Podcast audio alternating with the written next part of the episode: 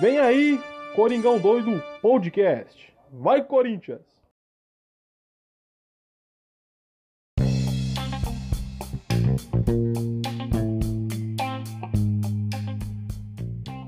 Fala fiel, beleza? Bem-vindos a mais um pós-jogo aqui no Coringão Doido. Estreia da Copa do Brasil, terceira fase, pós-jogo Portuguesa do Rio 1, Corinthians também 1. É, e jogamos em Londrina, né, no Paraná, contra o time carioca. Confusões malucas, a grande salada da confusão, que acaba sendo um pouco a Copa do Brasil, mas por decreto da federação, da CBF, que, olha, vou começar fazendo um grande descarrego de críticas aqui a, a querida, maravilhosa CBF. É, provavelmente isso não vai chegar a ninguém poderoso da CBF, mas se caso chegar, tá aqui a minha nota de repúdio, tá aqui a minha nota de insatisfação. Uh, com uma federação tão amadora em tantos pontos e e isso se aplica muito ao futebol sul-americano no geral, também até passando pela Comembol, que puta que pariu. Mas hoje não vamos falar de Comembol, sim CBF, sim Copa do Brasil, sim território nacional. Mas bom, devido uma exigência das regras de leis da CBF na competição, a partir da terceira fase, os times têm que ter um estádio que comporte pelo menos 10 mil torcedores. Como não foi o caso Uh, no caso do estádio da Portuguesa no Rio de Janeiro, na Ilha do Governador. Uh, então eles decidiram colocar o jogo em Londrina, no estádio do Café, que é um grande estádio muito conhecido. Propriamente, eu acho que até do time de Londrina, o, o time Londrina, o nome não só o nome do, da cidade. E várias vezes o Corinthians jogou lá, e fazia acho que uns 3 ou 4 anos mais ou menos que o Corinthians não jogava na na, lá no Paraná, assim, no caso na cidade de Londrina especificamente, né? Como no Paraná, assim, porque ano passado teve jogo em, Curitiba contra a cidade paranaense. Então fazia acho que esse período aí que não jogavam na cidade de Londrina, que é no norte do Paraná, e tem bastante torcedor de times paulistas naquela região ali, por ser mais perto também do interior paulista e tudo mais. E bom, basicamente 100% do estádio foi de torcida corintiana. Muito também acho que pela escolha do mando do, da portuguesa, uh, em prol da, da renda também, porque sabia que o torcedor do Corinthians ia, ia lotar o estádio. E se eu não estou enganado, teve por volta de quase 28 mil, 30 mil torcedores no estádio do Café. Mas eu não estou certo disso, mas pelo menos uns 20 mil torcedores tinham ali para mais, mas eu não vou afirmar, mas eu chuto que seja esse número aí que eu falei para vocês. Mas não, não tenho essa informação precisa agora. Ah, cara, é, o Vitor Pereira ele entrou com um time bem misto, para falar bem a, a sinceridade. É, eu particularmente não, não gosto muito disso, porque acho que toda competição que você almeja vencer, você tem que entrar com força máxima. Mas a gente também tem um entendimento dessa decisão. Eu acho que vou analisar aqui por dois fatores. O primeiro que é o mais óbvio, porque tem dois jogos é, na sequência muito muito decisivos. Um deles contra o, o, Palmeiras, que já é amanhã. Eu tô gravando isso numa sexta-feira, então no sábado tem um derby. E no início da semana, já na terça-feira, tem jogo crucial na Libertadores contra o Boca Juniors dentro de casa. Então são dois jogos importantíssimos. E na própria coletiva após jogo, o Vitor Pereira falou que se não tem momentos que é necessário poupar, um, fazer uma estratégia com uma inteligência e com uma certa cautela visando jogos uh, decisivos da temporada, isso pode acabar custando uh, esses jogos, decisões importantes no, no na temporada, né? nos no jogos que possam definir futuro do, do, do time em competições. É, então, isso é compreensível. E acho que muitos também, falando, falando agora em termos de filosofia de treinadores europeus, principalmente pelas competições de Copas, como tem lá também e como tem aqui, obviamente, como a Copa do Brasil. É, normalmente nas primeiras fases iniciais ali, os treinadores optam por uns times um pouco mais mistos, jogadores que não são estão titulares assim que não entram sempre como opções principais e com o decorrer do avanço dos times nas copas é, vai colocando o time o time principal porque também vai afunilando e vai chegando os times grandes ali que normalmente brigam por esses títulos. Então quando a, a competição começa a exigir uma certa seriedade, uma certa prioridade, acaba se colocando o time principal ali em, em jogos né, cruciais ali na, nas fases seguintes da, das competições de, de Copa. Então, eu acho que analisando por esses dois fatores, principalmente pela, pela vigência da, da estratégia do, do Vitor, né? Uh, pensando na, nas competições, e nos jogos decisivos que tem um clássico e um jogo importante da Libertadores, e muito acho que também pela, por essa filosofia de algo no futebol europeu, né? Acho que até especialmente em Portugal, dos treinadores é, entrarem nas primeiras fases de, de, de, de Copas com times mais alterna, alternados, times mais alternativos. Mas uh, tivemos a estreia do goleiro Ivan, que a fiel torcida já vinha pedindo a estreia do Ivan um bom tempo e teve essa oportunidade.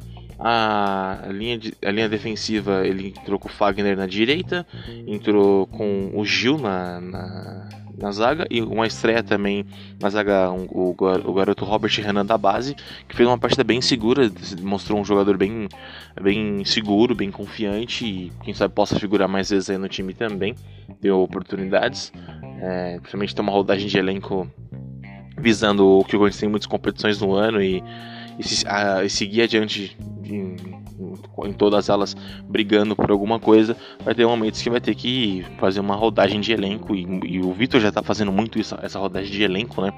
Principalmente para uh, conhecer o elenco também e muito pelo que ele falou na coletiva, porque de certa forma o time titular está numa rodagem já, né, numa constância muito alta e esses jogadores não entram muito normalmente Uh, no treino estão com uma certa rotatividade também, mas tem que colocar isso em jogo para nivelar, porque vai ter momentos que vai precisar desses jogadores e hora ou outra esses caras vão figurar no time titular, sendo da base ou não, jogadores que acabam não entrando com uma certa frequência.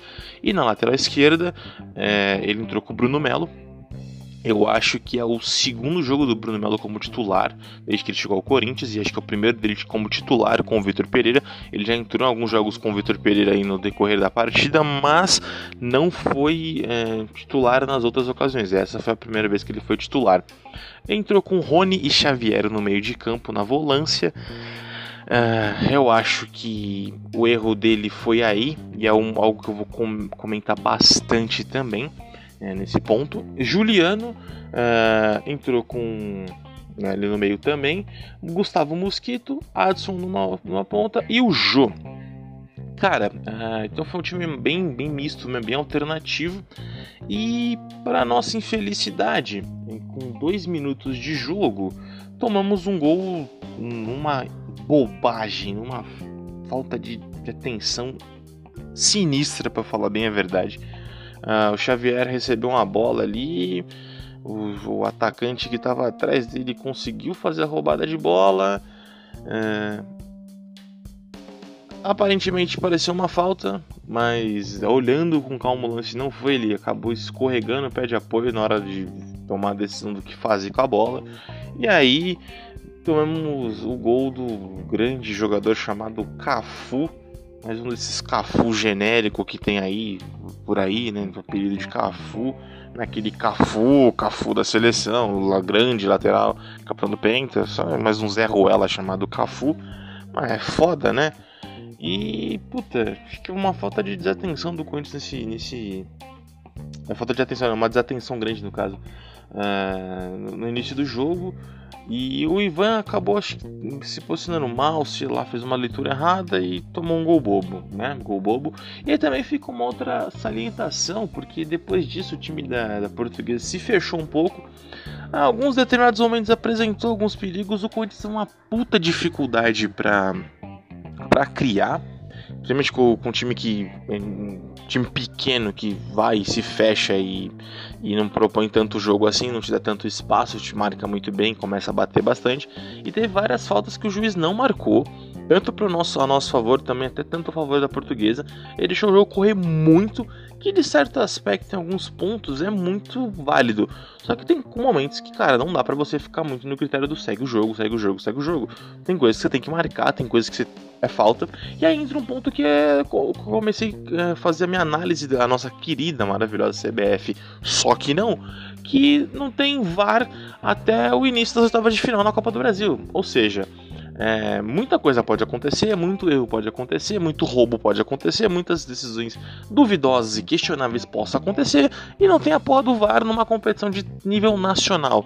Cara, é, não, é tô, não tô dizendo isso porque agora os times grandes estão entrando na competição, porque a grande maioria dos times grandes entra, é, começa a entrar agora a parte da terceira na terceira fase, tem muitos times que estão na Libertadores e tudo mais. Mas, cara, isso é um erro prejudicial o, até para times pequenos, porque, cara, às vezes tem, tem as zebras que acontecem no futebol e aí isso pode acabar prejudicando times pequenos principalmente. E aí fica também aquela, aquele velho dito que a competição, a federação como um todo favorece times grandes porque ah, visa mais lucro, visa mais audiência, visa mais tudo do que um time pequeno que né, não, não almeja tanta coisa assim, é, principalmente visionária para para a entidade, para os administradores da competição. E aí, cara, eu acho que é um erro temerário gigante, porque uh, não, não, não, não, existe isso, uma competição de nível nacional como a Copa do Brasil, a, a competição que mais paga em premiação, até mais do que a própria Libertadores hoje. É, Acho que hoje não tanto, mas por um bom tempo acho que pagou mais do que a Libertadores ou tá perto da premiação da Libertadores uh, atualmente. Cara, uma competição desse nível, uma Copa desse nível, não ter o VAR desde o início da competição é acho que é um amadorismo fudido, cara.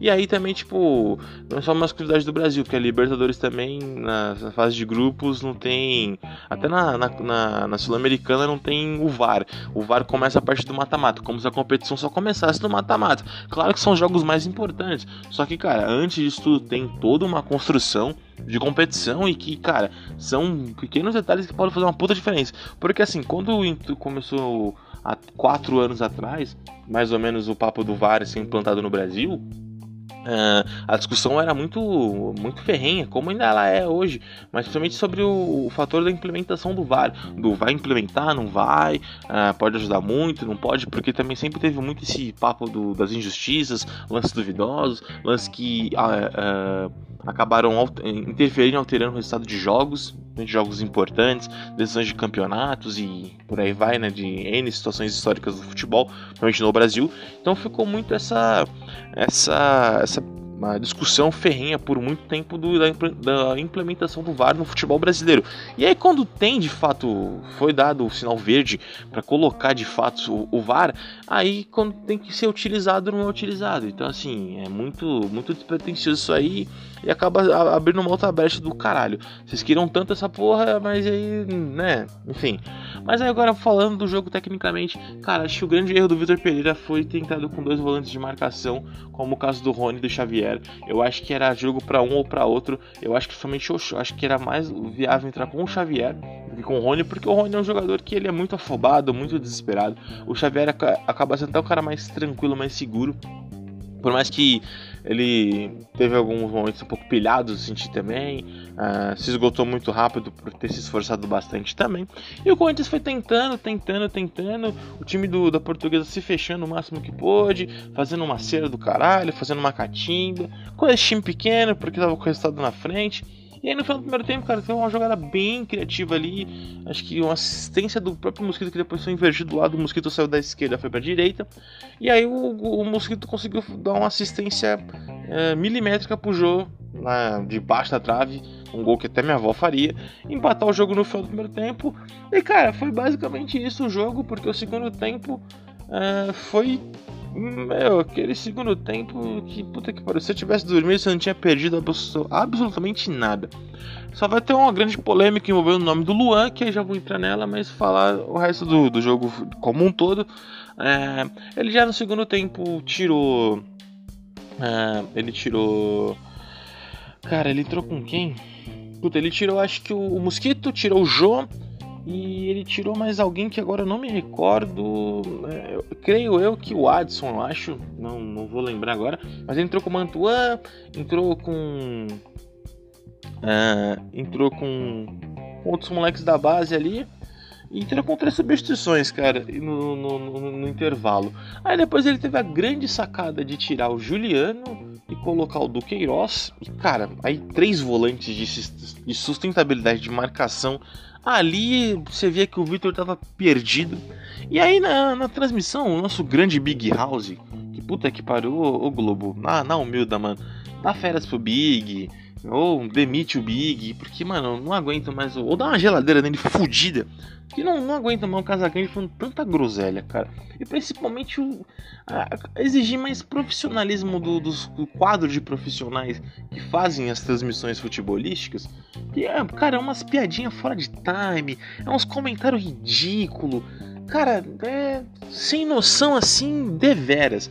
Cara, lembrei que entrou com o Giovanni Santana entrou com, com outro guri ali que era novo, que tava fazendo estreia, agora não vou lembrar o nome dele. E aí depois, cara, é, assim, um ponto que o Casagrande falou quando saiu a escalação do jogo, né? Voltando aqui na, grande excelência de inteligência que é o nosso Big House, que puta que pariu.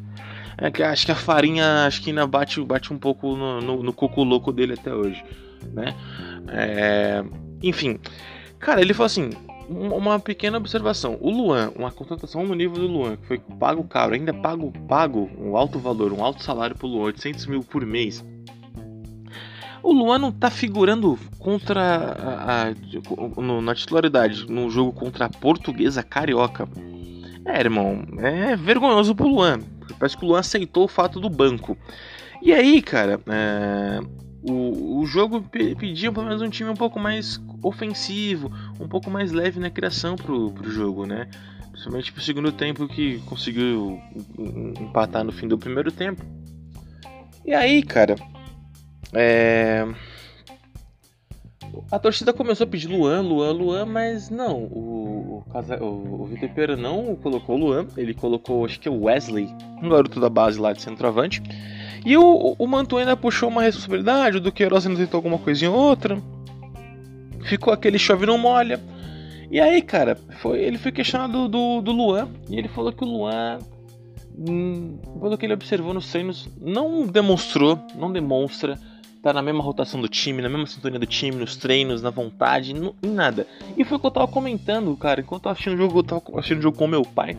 E eu falei isso muito pro meu pai, eu falei, cara, o treinador, a comissão técnica, vê o trabalho dos caras no dia a dia e vê quem tá com vontade, quem, quem tá disposto a jogar, quem quer fazer algo, quer tentar algo. Porque assim, todos os jogadores que entraram ali, a parte dos moleques da base, nenhum deles, na minha opinião, tem a, o nível técnico que o Luan tem como jogador. Só que, cara, não adianta nada você ter um nível técnico se você não tem vontade, se você não demonstra querer mudar, se não demonstra que tá insatisfeito, que quer fazer alguma coisa, que quer jogar.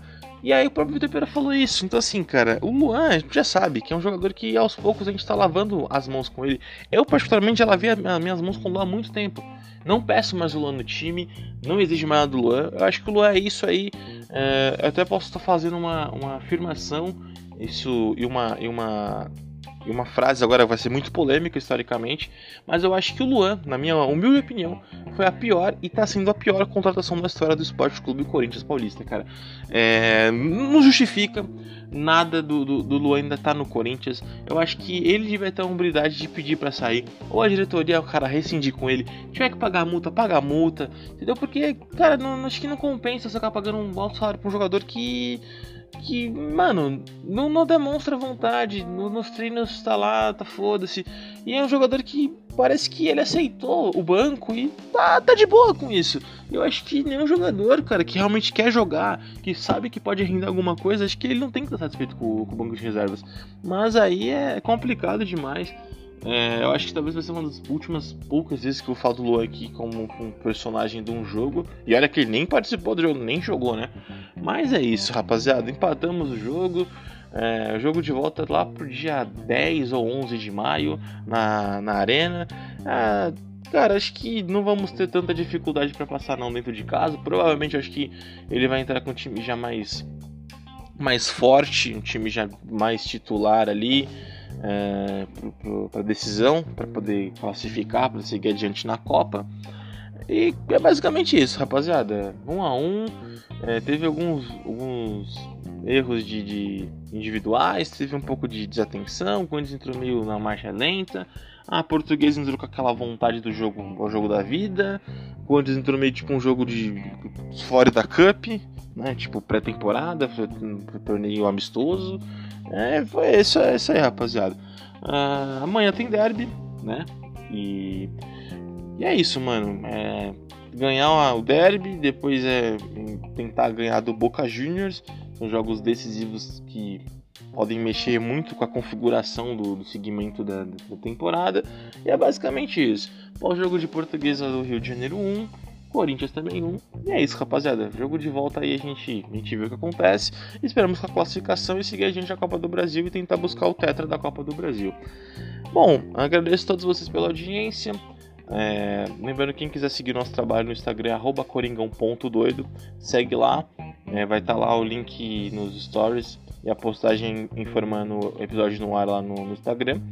É, e, e, quem quiser me seguir também no meu Instagram pessoal é arroba. Vai estar tá lá também o link pro, é, nos stories para vocês ouvirem o episódio.